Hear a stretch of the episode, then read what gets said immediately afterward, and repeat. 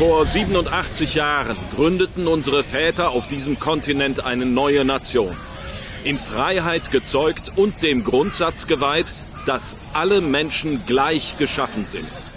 Nun stehen wir in einem großen Bürgerkrieg, der eine Probe dafür ist, ob diese oder jede andere so gezeugte und solchen Grundsätzen geweihte Nation dauerhaft Bestand haben kann. Wir stehen auf dem Schlachtfeld von Gettysburg und der da gerade zu uns gesprochen hat, war Abraham Lincoln. 1863, mitten im amerikanischen Bürgerkrieg. Willkommen bei Die Geschichtsmacher.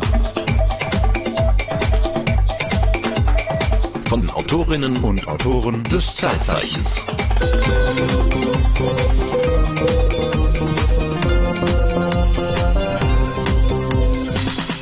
Was bisher geschah. ja, wieder einmal begrüßen wir unseren Kollegen Matthias Wurms, der ein Zeitzeichen geschrieben hat über das Thema ja, Amerikanische Unabhängigkeitserklärung. So, die liegt aber, als dieses Zitat gefallen ist, bereits, wie äh, der Redner sagte, 87 Jahre zurück. Und soweit haben wir uns in der Geschichte vorwärts bewegt. In mhm. der Zwischenzeit ging es um ganz viele Themen, die die junge Nation Amerika damals beschäftigt haben. Ja, und um eins haben wir uns besonders gekümmert, nämlich um die Frage, ob dieses Versprechen der gleichen Rechte für alle Menschen, ob das eigentlich erfüllt wird. Das Versprechen aus der Unabhängigkeitserklärung. Jetzt sind wir in einem Bürgerkrieg zwischen den amerikanischen Südstaaten und den amerikanischen Nordstaaten, angeführt von Abraham Lincoln, den wir am Anfang gehört haben. Und wieder sind die Worte groß gewählt. Ja, und wieder geht es aber auch um eben diese Verfassung und äh, um die Frage, schaffen wir das als Nation einig zu sein mit eben diesem Anspruch, dass alle Menschen gleiche Rechte haben. Das finde ich schon spannend, aber es zieht sich nämlich auch durch durch die amerikanische Geschichte, dass das immer wieder der Anspruch ist, und wir jetzt ja schon in zwei Folgen festgestellt haben, dass dieser Anspruch nicht erfüllt wird. Und auch genau darum geht ja auch dieser Krieg, muss man sagen. Also der Krieg ist ausgebrochen im Streit um die Frage der Sklaverei. Die Südstaaten der USA mit großen Plantagen, mit Millionen von Sklaven haben sich losgelöst von der Union, von den Vereinigten Staaten von Amerika, weil da die Frage aufkam, müssten wir diese Sklaverei nicht verbieten? Und Abraham Lincoln dafür eingetreten ist, nicht zu 100 Prozent, nicht in aller Schärfe. Ihm wäre die Einheit der Nation wichtiger gewesen. Das mhm. haben wir gelernt in der letzten Folge. Auch das hat er öffentlich kundgetan. Aber die Frage stand ihm im Raum und die Südstaaten haben gesagt, jetzt reicht's uns und wir machen unseren eigenen Staat. Wir können damit auch besser leben. Wir sind ja autark. Wir haben diesen wunderbaren Baumwollhandel. Davon können wir wunderbar leben. Aber in Gettysburg, wo Lincoln diese Gettysburg Address gehalten hat auf dem Schlachtfeld nach dieser entscheidenden Schlacht, ist es ja noch nicht zu Ende mit dem Bürgerkrieg. Der geht ja noch weiter. Ja, der geht noch lange und der geht auch blutig weiter. Und das war, im Nachhinein weiß man es ganz genau, im Grunde den entscheidenden Sieg für den Norden gebracht hat. Die Südstaaten haben sich davon nie mehr erholt. Dieses Jahr 1863 ist aber vor allem deswegen wichtig, weil die Frage der Befreiung der Sklaven da im Grunde offiziell wurde. Ja, es gab am 1. Januar 1863 die sogenannte Emanzipationsproklamation. Die mhm. trat da in Kraft. Und der entscheidende Passus ist total wichtig. Marco, vielleicht willst du den mal vorlesen. Das vom ersten Tag des Januar im Jahre des Herrn 1863 an alle Personen, die in einem Staat oder dem bestimmten Teil eines Staates, dessen Bevölkerung sich zu diesem Zeitpunkt in Rebellion gegen die Vereinigten Staaten befindet, als Sklaven gehalten werden, fortan und für immer frei sein sollen. Also, ist ein bisschen kompliziert ausgedrückt, heißt aber im Grunde, dass alle Sklaven in den Südstaaten, das sind ja die Rebellen, die sich losgelöst haben, also die Südstaaten von der Union, von mhm. den United States of America, dass alle Sklaven in diesen Staaten von nun an frei sind und für immer. Also das war im Grunde die Proklamation der Abschaffung der Sklaverei. Im Norden war sie eh schon verboten und jetzt auch hier. Wer hat diese Proklamation erlassen? Hm. War das die Regierung oder wer, wer hat, ist das der war, Autor dieser Proklamation? Das war die Unionsregierung, die natürlich im Süden im Moment nicht viel zu sagen hatte. Die mhm. musste erstmal diesen Krieg gewinnen. Aber diese Proklamation hat natürlich auch den Südstaaten klargemacht, jetzt geht's um alles. Also wenn wir weiter Sklaven halten wollen, müssen wir diesen Krieg gewinnen. Sonst wird die tatsächlich Wirklichkeit. Was die Neigung der Südstaaten wahrscheinlich nicht befördert hat, diesen Krieg zu beenden. Genau. Auf der anderen Seite, mit so einem Aufruf kriege ich doch eine Sklavenarmee zusammen. Da wird doch jeder Sklave sagen, da schließe ich mich doch der anderen Armee an und dann geht es los. Ja, die, die gab sicherlich auch, aber das ist nicht so einfach. Also die, ich glaube, das spielt viel eine Rolle. Ja, also Jahrzehnte, Jahrhunderte der Unterdrückung lassen sich jetzt nicht einfach mal irgendwie aufspringen und sagen, ich äh, erhebe mich jetzt. Dann waren die nicht organisiert. Dafür haben die Herrschenden in den Südstaaten schon gesorgt, dass die sich nicht ständig untereinander verabredeten und hätten organisieren können. Waffen hatten sie auch nicht. Man muss ja auch erstmal wissen, dass es diese Proklamation gibt. Also das haben ja sicherlich nicht die Plantagenbesitzer an jeden Pfosten genagelt, diese Proklamation. Das kommt auch noch dazu, genau. Aber das hat sich rumgesprochen, natürlich. Und das war auch für die Südstaaten natürlich auch eine Aufregung und und hat natürlich dafür gesorgt, dass man noch mehr auf seine Sklaven aufgepasst hat. Aber es hat sich jetzt nicht die schwarzen Armee gebildet. Es haben, es hat immer wieder Aufstände, kleinere gegeben, die wurden aber auch sofort gewaltsam niedergeschlagen und es gab eben keine zentrale Bürgerrechtsorganisation oder sonst wie, die das hätte koordinieren können. Im Grunde war sowieso Krieg und es gab immer wieder dann Sklaven, die sich der vorrückenden Unionsarmee angeschlossen haben und mit denen mitgezogen sind, gesagt haben, hier, jetzt habt ihr uns befreit, super. Aber die Südstaaten sind noch mehr motiviert, als sie eh schon waren vorher, weil sie wussten, jetzt geht's um die Wurst. Und das heißt, nach der Gettysburg Address von Lincoln ging es nochmal richtig zur Sache? Der Krieg war heftig und blieb heftig und wurde immer heftiger. Und berühmt ist vielleicht auch noch der Marsch eines Nordstaatengenerals William Tecumseh Sherman durch die Südstaaten, der Marsch der verbrannten Erde hat Farmen in Brand gesteckt, hat wirklich eine breite Schneise der Verwüstung quer durch die Südstaaten gezogen, ist dann einmal von Westen nach Osten bis zum Atlantik, hat Atlanta in Brand gesteckt ist jetzt auch nicht die feine englische Art, muss man sagen. Nein, also, also richtig radikale Art der Kriegsführung. Dieser Krieg, muss man sagen, um das vielleicht jetzt nicht in ganzen Detail zu besprechen, aber dieser Krieg war der bis dahin tödlichste und blutigste der Menschengeschichte. Es gab zum ersten Mal wurden Maschinengewehre in großer Form eingesetzt und es wurde auf Seekrieg geführt. Also es war wirklich ein umfassender Krieg mit modernen Waffen und mit etwa 800.000 Toten mhm. bis zum Ende des Krieges 1865. General Vier Jahre Sherman hat er gedauert. Habe ich vorher nie gehört. Ich habe über nur von diesem Panzer gehört. In ja. der Tat, äh, Zweiter Weltkriegspanzer, der genau. Sherman. Der Sherman, der wurde, der ist benannt nach eben diesem General Sherman. Und dieser General Sherman spielt noch eine andere Rolle. Also ist bis heute ein rotes Tuch in den Südstaaten natürlich wegen dieses Marschs quer durch die Länder. Dieser Sherman hat 1865 kurz vor dem Ende, kurz vor der Kapitulation des Südens, nicht nur die Freiheit der Sklaven versprochen, die ja eh schon äh, amtlich war im Grunde, sondern er hat gesagt, hier, ich beschließe jetzt in meiner Funktion als äh, General der Unionstruppen, und ich habe ja hier dieses Land praktisch jetzt erobert, jeder von euch, jeder freie Sklave kriegt jetzt 40 acres and a mule. 40 acres, das sind ungefähr 16 Hektar und ein Maultier. Mhm. Das ist euer Startkapital in ein freies Leben. Wow.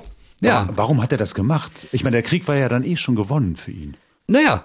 Wiedergutmachung? Wiedergutmachung und tatsächlich ja auch realistisch betrachtet, ich meine, nur Freiheit nützt dir nicht viel. Was willst du denn machen? Wenn du kein Land hast zu bestellen, wenn du keinen Job hast, wenn du im Grunde von den Menschen um dich herum, den Weißen weiter als, als Untermensch angesehen wirst. Aber das wäre, und ich sage jetzt bewusst, wäre vermutlich ein guter Start gewesen. Ich habe jetzt nicht nachgerechnet, ob so viel Land vorhanden gewesen wäre, um allen 16 Hektar zu geben. Aber, aber nach dem, was du sagst, ist das nicht passiert. Genau. Das war die Field Order Number 15, ja, also Befehl dieses Generals, der wurde aber ganz schnell wieder einkassiert von der Regierung. Der wurde niemals umgesetzt. Und interessant zu wissen ist vielleicht, dass mal so als symbolischer Akt Bürgerrechtler in den USA seit 1989 jetzt jedes Jahr diese Anordnung als Gesetzentwurf einbringen, um sie endlich umzusetzen. Und es wird immer wieder abgeschmettert, weil auch heute, wo nimmt man das her, das Land? Aber symbolischer Akt, hey, ihr habt noch einiges gut zu machen an uns schwarzen Sklaven. So als ständiger Stachel. Genau jetzt müssen wir noch einen kleinen Sprung machen. Wir haben von Abraham Lincoln gesprochen, die Gettysburg Address. Wir haben gesprochen, das war kurz vor der Kapitulation. Dann kam die Kapitulation im April 1865. Und ich weiß nicht genau, drei, vier Tage später ist Lincoln ermordet worden. So. In also, einem Theater, wenn ja, ich das richtig. Genau. Also er hat diesen Sieg nicht äh, feiern können. Aber die Proklamation der Befreiung der schwarzen Sklaven war in der Welt. Aber sein Nachfolger war Andrew Johnson und das war dann eigentlich wieder ein Mann des Südens, also jetzt kein wirklicher schwarzen Freund. Der hat diese Anordnung von Sherman kassiert. Im Mai 1865. Also nicht mal ein halbes Jahr später, paar Monate nach, nach dieser Zusage war die wieder vom Tisch.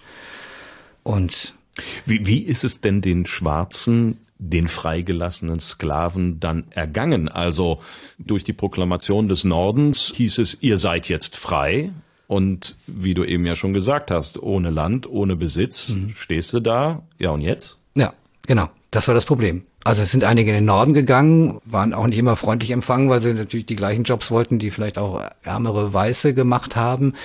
Und im Süden standen sie da und mussten sich im Grunde, weil das das Einzige war, was da war, auf den Farmen verdingen, wo sie vorher als Sklaven gearbeitet haben. Für aber jetzt gegen Geld. Jetzt gegen Geld, aber nicht gegen viel Geld. Und äh, man muss jetzt sagen, es könnte jetzt der Norden hingehen, wir haben diesen Krieg gewonnen und wir sagen jetzt euch mal, wo es lang geht und wir bestimmen jetzt die Regeln, nach denen wir weiter zusammenleben. Aber wir haben ja auch schon gelernt, für Lincoln, der den Großteil dieses Krieges geführt hat als Präsident, war die Einheit der Union wichtiger als die Befreiung der Sklaven und für seine Nachfolger auch. Also es ging jetzt nicht so sehr darum, die Sklaven zu entschädigen oder den Sklaven ein gutes Leben zu bescheren, endlich nach äh, Jahrhunderten der Unterdrückung, sondern es ging darum, die Einheit dieses Landes wiederherzustellen. Das war das Wichtigste. Und da wollte man jetzt nicht zu streng sein mit den Südstaaten. Da war es schon eher nachsichtig und war schon auch darauf ausgelegt, dass man wieder zusammenfindet nach Trotz, vier Jahren. Trotzdem könnte man ja denken, es gibt vier oder fünf Millionen Sklaven, hast du, glaube ich, in der vorigen mhm. Folge erzählt. Dürfen die jetzt alle wählen? Ja, jetzt ist spannend zu gucken, was ist denn wirklich amtlich geworden. Wir haben von dieser Proklamation, Emanzipationsproklamation gehört, ja, die die äh, Befreiung der Sklaven festschreibt in den Südstaaten. Dafür galt es ja nur für die Rebellenstaaten. So, jetzt gibt's drei neue Verfassungszusätze, also Verfassungsänderungen, wenn man so will. Der 13. Zusatz hebt die Sklaverei auf für die gesamten Vereinigten Staaten. Der 14. erweitert den Schutz der Bürger auf alle Rassen, also alle Rassen sind vor dem Gesetz gleich und geschützt vor Willkür und ja, Fehlurteilen und so weiter. Und der 15. schafft Rassenbeschränkungen bei den Wahlen ab. Also heißt, alle sollen wählen dürfen. Nicht nur Weiße, sondern auch Schwarze. Und seitdem leben alle Schwarzen und Weißen friedlich vereint und die Gleichheit hat sich in den Vereinigten Nein. Staaten. Nee, wir sind leider nicht im Märchen. Also, das gilt als Gesetz die müssen das Wahlrecht haben, aber der Süden schafft das immer wieder zu unterlaufen. Und zwar mit so perfiden Regeln, die sie einführen. Also die können ihnen das Wahlrecht nicht entziehen, so, aber die können sagen, und das kriegen sie auch durch, weil die Zentralregierung da nicht eingreifen darf und weil sie dafür eine Mehrheit kriegen in ihren Staaten, weil da immer noch starker Rassismus herrscht und die Menschen auch Angst haben, wenn jetzt ja die Mehrzahl der Bevölkerung wie in South Carolina plötzlich Schwarze sind, dann können die ja die Politik bestimmen. Mhm. So, davor haben die Weißen natürlich Angst. Also führen sie Regeln ein. Und zwar muss man belegen, dass man schreiben kann, um wählen gehen zu können. Man muss belegen, dass man Kopfsteuern zahlt, um wählen gehen zu können. Kopfsteuern? Ja, sowas wie Einkommensteuern. Also, dass man Steuern zahlt. Mhm. So, so. Jetzt haben die aber keinen Job erstmal. Woher soll die Steuern zahlen? So. Und dann haben die keine Schulbildung als ehemalige Sklaven. Wie sollen die schreiben und lesen können? Das heißt, von den vielen Millionen Sklaven können ganz, ganz wenige tatsächlich zur Wahl gehen, weil sie es schaffen, sich in so ein Wählerregister einzutragen. Und auf diese Art verhindern die Südstaaten, und zwar über lange Zeit noch, dass da wirkliche Gleichberechtigung herrscht. Und äh, da bringe ich jetzt mal wieder meinen, meinen Historiker von der Münchner Universität ins Spiel, Michael Hochgeschwender, mit dem ich darüber geredet habe und der auch mir da noch ein paar Einzelheiten erzählt hat, was der Süden jetzt so macht, um die alten Verhältnisse vielleicht aufrechtzuerhalten. Der Süden blockiert alles, wo es um eine Relativierung der Sklaverei geht. Und da viele Abolitionisten das rassistische Weltbild im Grunde teilen, ändert sich nach dem Bürgerkrieg gar nicht so viel. Es gibt eine Phase zwischen 1865 und 1885, wo einiges möglich ist, auch im Süden. Es gibt sogenannte Fusionsregierungen, wo sogar Demokraten und Schwarze gemeinsam regieren. Aber ab 1885 setzt die sogenannte Solid South durch. und die Herrschaft der Weißen im Süden wird zementiert, auch gesetzlich und erst mit der Bürgerrechtsbewegung. Und das muss man, glaube ich, heute verstehen, wenn man auch Black Lives Matter verstehen will, wenn man überhaupt die Frustration in der Black Community verstehen will, wie lange sich das hingezogen hat und wie gewalttätig dieses System war, auch nach der Befreiung. Wenn Sie an das rituelle Lynching in den 1890er bis 1920er Jahren denken oder den Terror des Ku Klux Klan. Allein 1868 sind über 1200 Menschen vom Clan und ähnlichen Organisationen umgebracht worden, weil sie schwarz oder Republikaner oder beides waren. Also das war eine sehr, sehr gewalttätige Herrschaft und das klingt bis heute nach. Also diese Gewaltgeschichte ist ein integraler Bestandteil der amerikanischen Geschichte muss man nochmal, glaube ich, darauf hinweisen, dass dieses Parteienspektrum damals andersrum funktioniert hat. Also die Republikaner waren die Fortschrittlichen im Sinne mhm. der Befreiung von Sklaven und die Demokraten waren die Partei der Südstaaten, die die Sklaverei befürwortet haben. Also Linken, Präsident und Republikaner. Republikaner und genau. im Süden dann die Demokraten ja. äh, besonders stark, die an der Sklavenhalterei festhalten wollten. Umso erstaunlicher, dann, dass es da dann Regierungen gab, wo die Demokraten mit Schwarzen ja. zusammengearbeitet haben. Mhm. Und dann gab es eben so formale Bedingungen, die die Schwarzen vom Wählen abhalten sollten, also Schreibkenntnisse ja. und äh, Steuern zahlen. Zum Beispiel, genau. Und dann gab es die ganz handfesten Geschichten wie den berühmt-berüchtigten Kuckucksklan.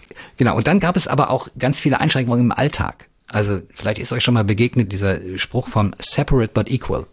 Also mhm. getrennt aber gleich. Mhm. Wir kennen Bilder von getrennten Toiletten, von getrennten Sitzplätzen in Bussen und Eisenbahnen mhm. und äh, von getrennten Schulen. Also die Behauptung, ja, ihr habt doch auch eine Toilette und ihr habt doch auch eine Schule. Und wir machen das halt getrennt, aber ist doch gleich. War mhm. natürlich nicht gleich. Die Schulen waren schlechter, die Toiletten waren dreckiger, die Bussitzplätze waren ganz hinten und im Zweifel wurde da auch nicht sauber gemacht. So, das hat sich über Jahrzehnte gehalten. Ja, das wurde zum Teil auch in Gesetze gegossen im Süden. Jim Crow Gesetze sind da ein Stichwort. Jim Crow heißt? Jim Crow war im Grunde so eine Figur so eines typischen tanzenden Schwarzens, ich weiß okay. nicht, wo der Name herkommt, aber das war damit verbunden und das waren all diese naja, Gesetze. So eine Krähe wahrscheinlich, also schwarz. Ich hätte erst an, an Native American, an Indianer gedacht bei dem Namen Jim Crow, aber gemeint war damit so ein, dieser fröhliche Schwarze, den nichts umhauen kann. Also natürlich in Form von ganz mieser kulturellen, wie soll ich sagen, Klischee. Mhm, Stereotypen. Ja. Stereotypen. Es gab damals das sogenannte Green Book, vielleicht kennt ihr den Film, wo ein, ein, schwarzer Pianist durch die Südstaaten fährt und überall auftritt und mit diesem Rassismus noch zu tun hat in den 1900 welches Jahr spielt das? Also 50er, 60er Jahre ist das, glaube ich. Also äh, viel, viel später. Und das gab es damals schon, wo Restaurants und Hotels verzeichnet waren, in denen Schwarze unterkommen konnten. Also es war völlig klar, separate but equal. Ihr seid getrennt. Rassentrennung war immer noch im Süden. Ich weiß nicht, ob ich da der Geschichte vorgreife, aber Rosa Parks ist dann der Name, der einfällt. Die Schwarzen, ja eigentlich gar keine Frauenrechtlerin, sondern einfach eine Frau, die sich im Bus dann einfach dahin gesetzt hat, wo sie sitzen wollte und nicht dahin, wo sie qua Rassentrennung eigentlich hätte sitzen sollen. Das war dann in den Absolut. 1960er Jahren. 1950er. Oder 1950er ja, genau. Jahren. Also, aber wir reden von Ende des Bürgerkrieges 1865. Mhm. Reden, wir und, reden, genau. Ende und, des 19. Und, Jahrhunderts reden wir, aber da wird das schon alles eingeführt, da beginnt das. Ja. Und, wie, wie er sagt, dauert so lange, bis, bis dann mal irgendwann tatsächlich genau. was passiert. Absolut. So, wir reden da wieder von 100 Jahren, die es braucht, bis sich dann tatsächlich was ändert, obwohl die Gesetze längst schon da sind. So, jetzt ist die Frage, ob wir nicht auch nochmal auf die Ureinwohner schauen. Weil wenn, wenn der Hochgeschwender sagt, diese Gewaltgeschichte, wie er es gerade genannt hat, ist so ein Bestandteil amerikanischer Geschichte, dann ist so eine Gewaltgeschichte ja auch gegen die Ureinwohner Bestandteil amerikanischer Geschichte und kommt immer wieder zu kurz und wird verschwiegen, weil es ja auch kaum noch welche gibt, die sich dagegen wehren könnten. Das ist insofern ganz wichtig, weil wir uns jetzt ja auch in der Zeit befinden, wo der wilde Westen erobert wird, ja, nach dem amerikanischen Bürgerkrieg. Also all die Western, die wir so kennen, die spielen jetzt. Und dieser Mythos des freien Westens und der Besiedlung dieses Westens. The Final Frontier. The Final Frontier. Das ist natürlich ein Gründungsmythos auch dieser USA, ja, wie der neue Mensch dieses freie Land besiedelt und sich untertan macht. Dank der Eisenbahn die Eisen weiter Richtung Westen vorstößt. Genau, das passiert dann tatsächlich nach dem Bürgerkrieg, dass die erste transkontinentale Eisenbahn gebaut wird. Diese Eroberung des Westens beginnt schon vorher. Die beginnt im Grunde schon 1790er so, aber das waren erste Trapper, so einzelne. Das waren auch tatsächlich welche, die haben sich angefreundet mit Ureinwohnern. Die haben von denen gelernt, wie man gescheit Fallen stellt, wo man die Biber findet, wie man äh, am besten über die Flüsse kommt. Also auch dieses Bild, was man vielleicht aus Lederstrumpfromanen kennt, äh, mhm die waren oft sehr eng mit den Indianern. Die haben die wirklich als wichtige Helfer und zum Teil Freunde wahrgenommen. Manche haben auch Indianerinnen geheiratet, haben gelebt mit denen. So, das hat sich dann schnell gegeben, als es immer mehr wurden, als dann wirklich die Siedler kamen mit ihrem Planwagen. Die Trecks. Die Trecks. Im Westen auch so ein Mythos. Genau. Und dann äh, die, die Indianer festgestellt haben, wieso ist denn da jetzt plötzlich ein Zaun? Und wieso seid ihr denn jetzt hier? Also mhm. diese Konflikte kamen natürlich ganz schnell auf. Aber die waren im Grunde unvermeidlich. Es gab immer wieder neue Einwanderer aus Europa, die kamen jetzt hier ins, ins Land äh, blühte auf, ja, in unabhängigen USA, waren auch verlockend damals schon als Auswanderungsland. Und dann wurde es im Osten zu eng, also mussten sie nach Westen. Und da wurden nach und nach einfach eiskalt auch Indianer umgesiedelt. Und da konnten die, weil sie militärisch einfach unterlegen waren, auch nicht viel gegen machen. Und da haben auch Gesetze nicht viel geholfen und auch nicht, dass sie sich womöglich versucht haben anzupassen, dass sie wirklich auch versucht haben, mit diesen Weißen, die da kamen, zusammenzuleben und, und auch Gewohnheiten zu übernehmen. Auch das hat mir Michael Hochgeschwender erzählt. Die Cherokee hatten eine eigene Zeitung gedruckt in einem eigenen Alphabet. Die haben Land mit Sklaven. Das waren Sklavenhalter. Hat ihnen nur nichts genutzt. In dem Moment, als die Weißen ihr Land haben wollten, haben sie gegen den Supreme Court. Der Supreme Court hat zwei Urteile gesprochen, wo er ganz deutlich klar gemacht hat, sie haben ihre Rechte dort. Aber die Regierung Jackson, Andrew Jackson hat damals gesagt, in den 1830er Jahren, John Marshall, der Chef des Supreme Court, soll sein Urteil gefälligst selber durchsetzen. Er macht's nicht. Und deswegen hat er aktiv die Indianer, also die fünf zivilisierten Nationen aus Georgia vertrieben. Warum? Weil man Gold dort gefunden hatte. Und äh, die Einwohner von Georgia wollten dieses Gold haben und haben es den Cherokee und den Choctaw und den anderen nicht gegönnt. Deswegen mussten die nach Oklahoma in Gebiete, wo schon andere Stämme wohnten was wiederum zu Konflikten zwischen den Neueinkömmlingen und den Alteingesessenen geführt hat. Tatsächlich, also die Vorstellung, dass die da irgendwelche Rechte hätten, nein, das war ihnen ziemlich fremd. Zumal sie ja als als halb souveräne Nationen angesehen worden sind. Das war auch für den Supreme Court immer das Problem, dass die Indianer vor dem Supreme Court eigentlich kein Klagerecht hatten. Der Supreme Court konnte sich dieser Fälle nur annehmen, wenn Weiße betroffen waren. Und da hat der Supreme Court gesagt, nein, eigentlich haben die Recht, die Indianer. Und das Interessante ist, dass sehr oft in Washington die Politiker eher pro-indianisch waren und sich dann von den Siedlern vor Ort sagen muss, ihr an der Küste habt gut reden, wir leiden, wir werden dauernd umgebracht und wir wollen, dass die weg sind. Ja, und da muss man sagen, darauf hat die Regierung in Washington dann auch reagiert. Und zwar, jetzt wir wieder beim Bürgerkrieg, mitten in diesem Bürgerkrieg, im gleichen Jahr, in dem die Befreiung der Sklaven proklamiert wurde, hat Abraham Lincoln den sogenannten Homestead Act erlassen. Und da ging es darum, dass jedem Erwachsenen erlaubt wurde, sich auf unbesiedeltem Land niederzulassen und also sich Homestead Heim, Heimstatt oder wie muss man das übersetzen? Ja, denke ich. Genau. Heimstadtgesetz. Also jeder Erwachsene durfte auf unbesiedeltes Land gehen und durfte sich 64 Hektar nehmen, ungefähr 160 Acre. Die haben ein anderes Flächenmaß. Das ist das groß, das ist viel. Das ist richtig viel, ja. Und wenn er das fünf Jahre bewirtschaftet hat oder wenn er 200 Dollar gezahlt hat, was viel Geld war, dann durfte er schon nach einem halben Jahr sagen, ich bin der Eigentümer. Das ist jetzt meins. Das galt für jeden Erwachsenen, aber auch wahrscheinlich wieder weißen Siedler. Ja, genau. Und es galt eben aber auch für Land, wo Indianer lebten. Und das sollte es auch. Es ging jetzt darum, Leute nach Westen zu locken. Ja, geht dahin. Und wenn ihr nur lang genug da bleibt und das Land bewirtschaftet und ihr überlebt, dann ist es euers. Das ist natürlich extrem verlockend. Das ist ja das, was Sherman im Bürgerkrieg den Schwarzen im Grunde versprochen hat. Mhm. Hier habt ihr ein bisschen weniger, 40 Acre und ein Maultier, was nie Wirklichkeit geworden ist. Für die Weißen wird es hier Wirklichkeit. Und es bringt tatsächlich auch wirklich viele auf den Weg nach Westen. Aber mal verständnishalber, also wir haben doch jetzt im Bürgerkrieg durchgesetzt, dass auch die Schwarzen dieselben Rechte haben wie die Weißen. Na, erstmal haben wir nur die Sklavenbefreiung durchgesetzt. Von aber sie dürfen, Rechten. nicht, sie dürfen nicht Indianergebiet besetzen. Das dürfen sie nicht. Das wäre spannend zu wissen, ob die auch hätten in Westen gehen können. Aber wenn ich Bilder sehe, gibt es Also so viele Schwarze, außer ich weiß nicht. Also das, es gibt natürlich in, in den Filmen gibt es immer mal den einen oder anderen, der da auftaucht, aber es gab sicherlich keine schwarzen Tracks, die Richtung Westen gezogen genau. sind. Ich ja. kenne aus diesen Western eigentlich den immer nur sitzend hinter einem Klavier oder so, ne? Oder hinterm Bartresen bedient. Ja, oder ja, da gibt's den mal. Ja. Da, aber sonst äh, gibt's doch in Western kaum Schwarze. Nicht auf der eigenen Farm jedenfalls. Nee. Ja. ja jetzt darf man natürlich Western nicht unbedingt als äh, akkurate Schilderung und Bebilderung der historischen Wahrheit auffassen, aber ich glaube, historisch ist es tatsächlich auch so gewesen, dass äh, wirklich etwas war, das war, haben Weiße gemacht, fertig. Ja. Ja, und du musstest ja auch, du konntest ja nicht alleine losziehen wie du gesagt hast, da gab es diese Tracks und so. Und mhm. das heißt, du brauchtest auch andere. Und ob die dann so einen Schwarzen mitgenommen haben, der Rassismus war weit verbreitet, ob die dem vertraut hätten, die Weißen. Naja, die also Frage wäre ja, wenn ich jetzt Schwarzer gewesen wäre und ich und meine Kumpels sind jetzt frei, dann hätte ich mir doch überlegen können, Westen ja, dann ziehe ich doch jetzt gegen Westen mit meinen Kumpels. Wenn die 16 Hektar nicht für mich sind, so wie der Sherman mir das versprochen hat, dann hole ich mir die jetzt halt.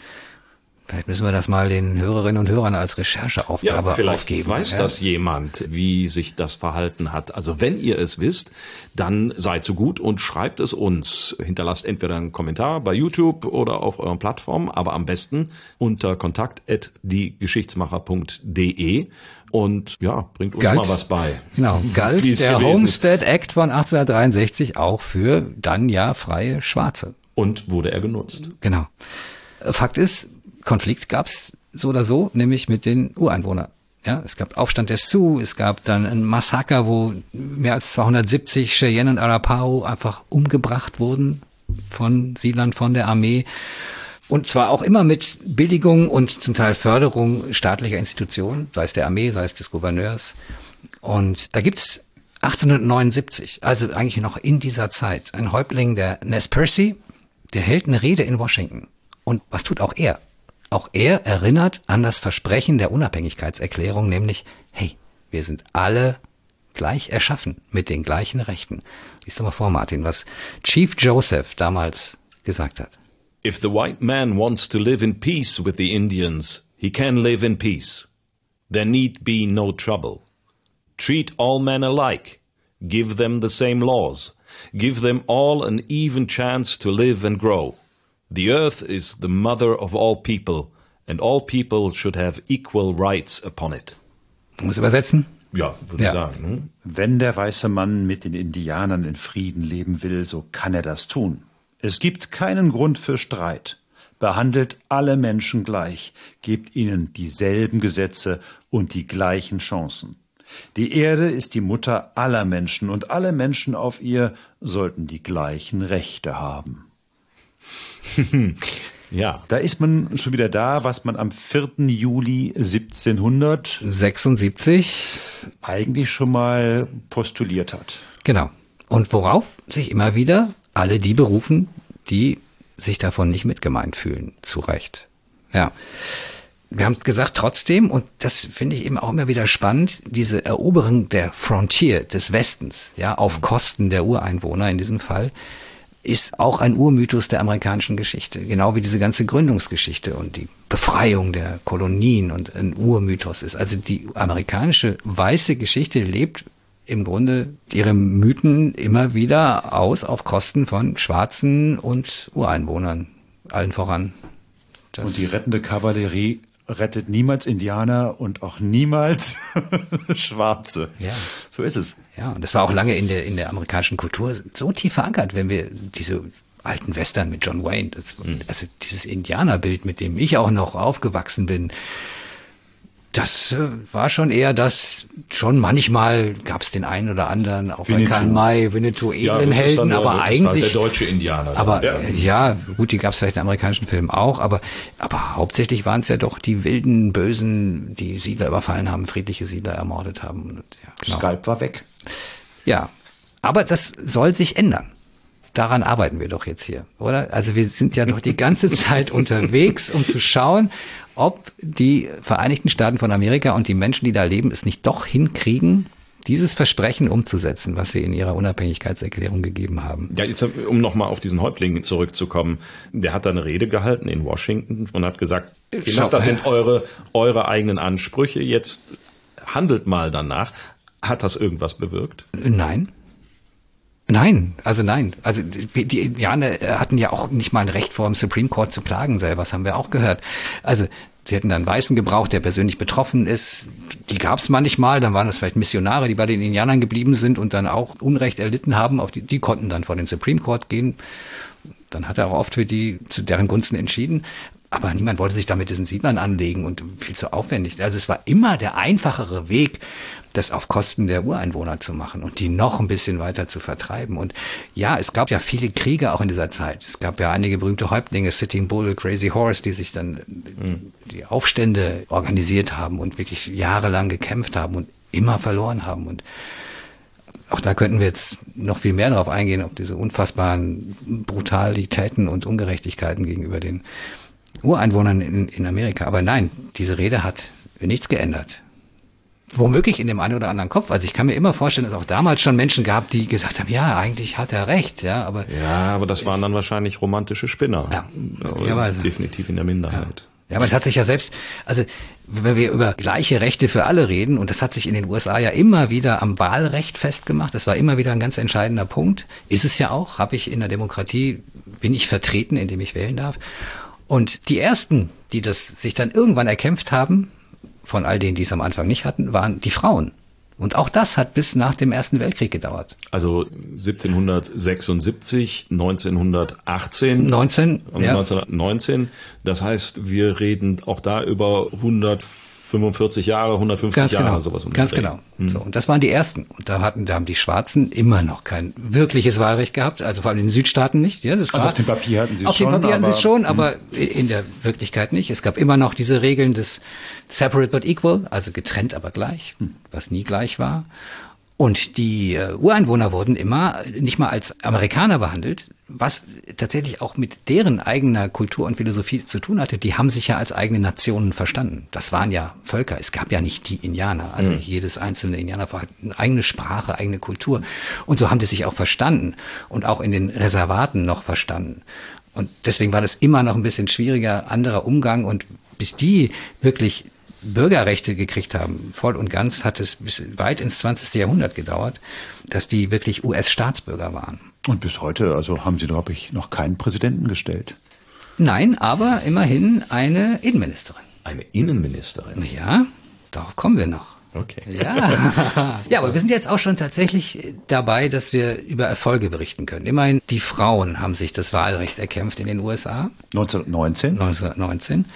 Und die schwarzen Männer und Frauen, also in dem Fall aber vor allem Männer, haben nochmal einen Vorstoß gemacht, weil es gab viele, viele Schwarze, die im Ersten Weltkrieg in der US-Armee gekämpft haben mhm. in Europa, ja, um diesen Krieg zu gewinnen. Und dann kamen die wieder, die GIs, und haben gesagt, hey, wir kämpfen für dieses Land. Jetzt wollen wir bitte aber auch endlich mal mitbestimmen, was in diesem Land passiert. Nein, wurde ignoriert im, im, im besten Falle und, und im schlechtesten äh, hat man sie richtig spüren lassen, dass der Rassismus in den USA weiter tief verwurzelt ist. Also um nur ein Stichwort zu nennen, es gab 1921 das Massaker von Tulsa und da starben 300 Menschen, gelyncht von Weißen, die äh, ein Gerücht zum Anlass genommen haben, ein Schwarzer habe ein weißes Mädchen angegangen. Also man hat noch nicht mal von Vergewaltigung geredet, angegangen und haben das genutzt, um einen Stadtteil zu überfallen, in dem Schwarze lebten. Und am Ende gab es 300 Tote und danach gab es auch sogar eine Jury, die dieses Massaker untersucht hat und aber zu dem Schluss kam, ach nee, also wirklich dafür verantwortlich sind doch die Schwarzen, die Afroamerikaner und die Weißen wurden freigesprochen, alle praktisch pauschal. So. Und das war die Stimmung immer noch zwischen den Weltkriegen in den 1920er Jahren, 30er Jahren.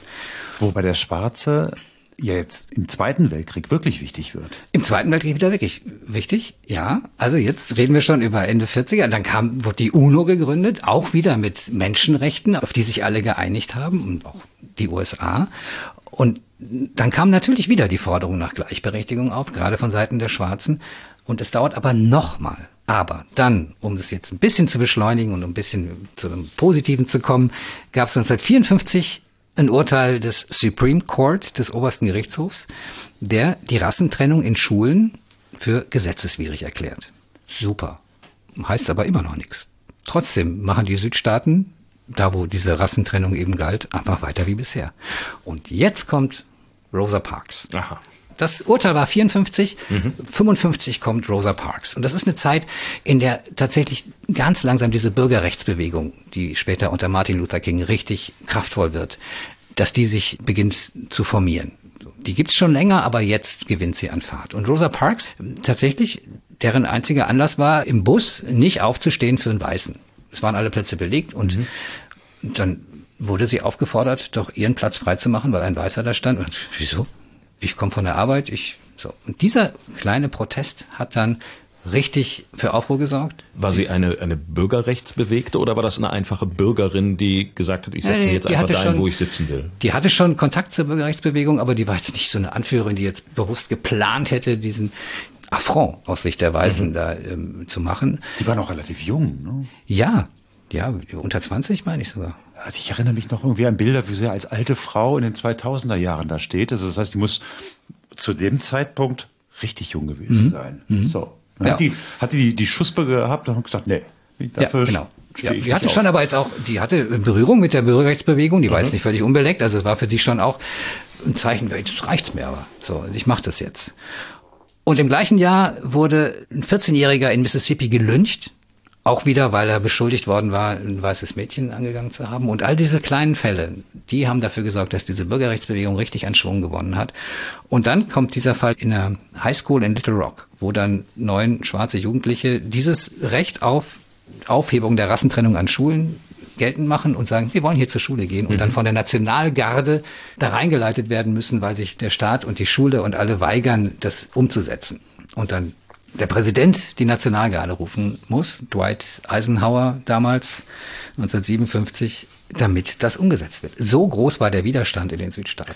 Auch ein Republikaner Eisenhower. Ne? Mhm, aber in dem Fall dann ein Verfassungsfreund, wenn ich mal so sagen darf. So, auf der anderen Seite gibt's dann, also Jahre später, noch Anfang der 60er, einen Gouverneur in Alabama, George Wallace, der sagt, hey, Rassentrennung gilt jetzt, die gilt morgen, die gilt für immer ja, der also wirklich voller Inbrunst sagt und auch ohne, dass er dafür vor Gericht landen müsste, das ist richtig so und das bleibt so. Und er hat nämlich in dem Fall dann die Aufnahme von schwarzen Studenten an der Uni von Tuscaloosa verweigert. Auf der anderen Seite kommt dann der berühmte Marsch auf Washington, weil die Südstaaten ja immer noch nicht nachgeben. Es kann ja nicht sein, dass wir jetzt für jeden Schüler die Nationalgarde rufen, damit er auf die Schule gehen darf, auf die er gehen darf. Und äh, Martin Luther King und seine Bürgerrechtsbewegung rufen auf zum Marsch auf Washington. Ganz berühmte Demonstration. 200.000 Menschen kommen. Joan Baez spielt da, Bob Dylan spielt da und Martin Luther King hält seine berühmte Rede und auch er beruft sich auf diese Einleitung der Unabhängigkeitserklärung und auf diese berühmten Worte, mit denen wir die ganze Folge, also Folgen hier angefangen haben. Martin, lies nochmal, weil es jetzt wirklich nochmal wichtig wird. We hold these truths to be self-evident that all men are created equal, that they are endowed by their Creator with certain unalienable rights, that among these are life, liberty and the pursuit of happiness. Also das Recht auf Leben, auf Freiheit und das Streben nach Glückseligkeit. Genau, und genau darauf beruft sich Martin Luther King hier in Washington. And the architects of our republic als die Architekten unserer Republik die grandiosen Worte der Verfassung und der Unabhängigkeitserklärung schrieben, unterzeichneten sie einen Schuldschein, dessen Erbe jeder Amerikaner sein sollte. Dieser Schuldschein war ein Versprechen, dass allen Menschen, ja schwarzen Menschen wie auch weißen Menschen, die unveräußerlichen Rechte von Leben, Freiheit und dem Streben nach Glück garantiert wären. Es ist heute offensichtlich, dass Amerika diesen Schuldschein nicht eingelöst hat. Amerika hat den Negern einen ungedeckten Scheck gegeben. America has given the Negro people a bad check. A check which has come back marked insufficient funds.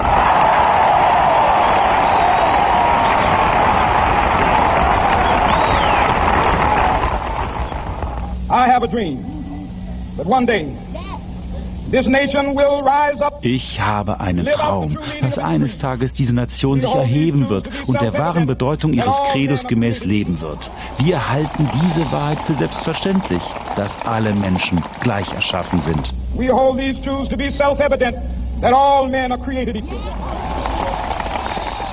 Also er sagt selber das N-Wort. Mhm. Klar, ist jetzt hier ein Zitat. Er sagt Negroes, dürfen wir das sagen? Ja, also es ist auch aus der Zeit, aber auch eher selbstbewusst gemeint, mhm. für mein Gefühl. Mhm. Ja, also deswegen haben wir das so übersetzt.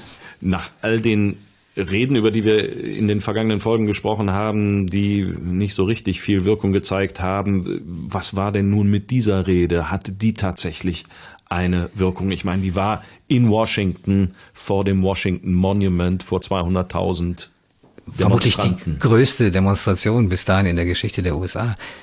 Ja, also ob es nun direkt eine Reaktion auf diese Demonstration war, weiß ich nicht, aber ja, das war im Grunde der Höhepunkt dieser Bürgerrechtsbewegung und die hatte Folgen. Und zwar 1964, also ein Jahr später, hat Lyndon B. Johnson, der damalige Präsident, den Civil Rights Act erlassen. Das Parlament hat ihn verabschiedet. Mhm. Er hat es dem Volk verkündet. Und das ist ganz spannend, weil er war Südstaatler. Also er war eigentlich einer, der aus dieser rassengetrennten Gesellschaft kam, aber offenbar gewissen Konflikte hatte und auch sehen musste, diese Gesellschaft ist so nicht mehr zusammenzuhalten. Also die Widersprüche und auch der Kampf dagegen waren so energisch, dass es nicht weitergehen konnte. Und tatsächlich, wenn man ihn dann hört, wie er das rechtfertigt, dann rechtfertigt er das eben auch mit dem Versprechen der Gründerväter, alle Menschen sind gleich erschaffen und haben eben dieses Recht auf Streben nach Glückseligkeit, alle. Also da ist es tatsächlich so, dass diese Verfassung sich selbst einholt und mhm. überholt und die Wirklichkeit erschafft, die sie zuerst mal nur beschreibt, obwohl sie nicht für alle gilt. Aber im Nachhinein erschafft sie praktisch dann diese Wirklichkeit, weil sich ihr niemand mehr entziehen kann. Auch nicht der Präsident dann Lyndon B. Johnson 1964. Das ist der Civil Rights Act und das ist das erste Mal überhaupt, dass die US-Regierung Schwarze wirklich als Staatsbürger ernst nimmt, bundesweit im ganzen Land.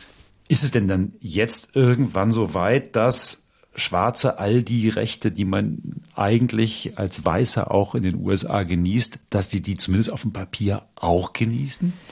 Ja, also wo es tatsächlich immer noch hakt, immer wieder auch, ist auch in diesem Fall das Wahlrecht. Also es werden nicht automatisch all diese kleinen Beschränkungen, die sich die Südstaaten ausgedacht haben, um Schwarze am Wählen zu hindern, werden nicht automatisch aufgehoben. Das passiert erst ein Jahr später. Tatsächlich gibt's da nochmal ein Extragesetz, ja, das Voting Rights Act von 1965.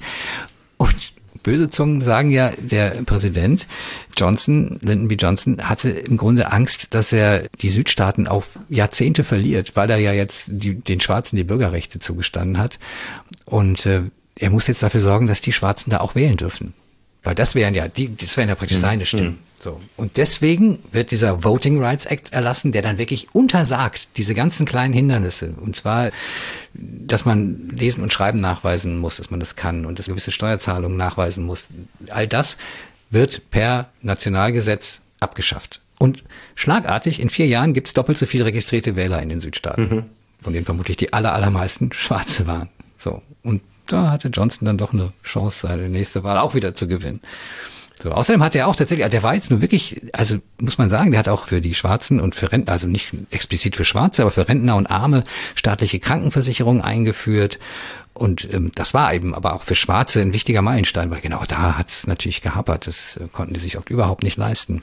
Johnson ist ja so ein Präsident, der sehr im Schatten von John F. Kennedy steht, als äh, sein ehemaliger ja. Vize. Und das klingt für mich so, als wäre seine Präsidentschaft durchaus auch unterbewertet. Das ist so ein Präsident, den man immer, naja, den weiß, den gab's mal irgendwie, aber so richtig auf dem Bildschirm ist ja, er ja. nicht. Ne? Tatsächlich hat John F. Kennedy das, das schon angeleitet, diesen Civil Rights Act. Mhm. Der, der hat, aber Kennedy hat ihn noch nicht durchsetzen können. Und erst nachdem er ermordet worden war und dann Lyndon B. Johnson sein Nachfolger war, gab es dann dafür eine Mehrheit im Kongress. Und aber du hast recht, ja, an dem Punkt muss man ihn echt vielleicht noch ein bisschen höher bewerten. Hm. Ja. Wenn man auf Gesetze guckt und wie Menschen vor dem Gesetze stehen, so ist das das eine. Auf der anderen Seite, bis ein Schwarzer selbst mal Präsident wird in diesem Land, also nicht nur ein aktives, sondern auch ein passives Wahlrecht genießt, dauert es noch bis 2008.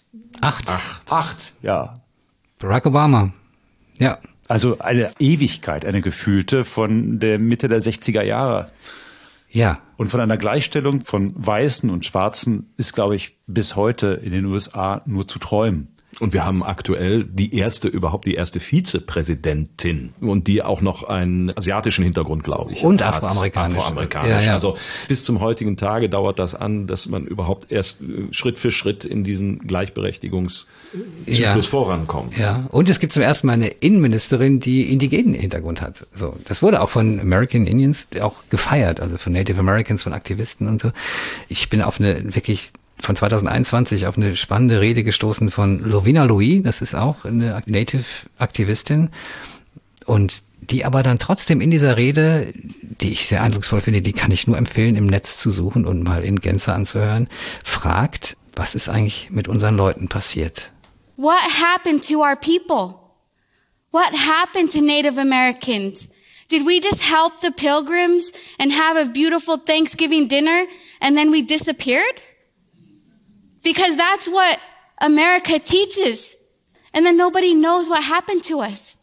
Underneath our skin, whether we're white, black, brown, underneath our skin, we all bleed red blood. We are all connected to each other and to Mother Earth.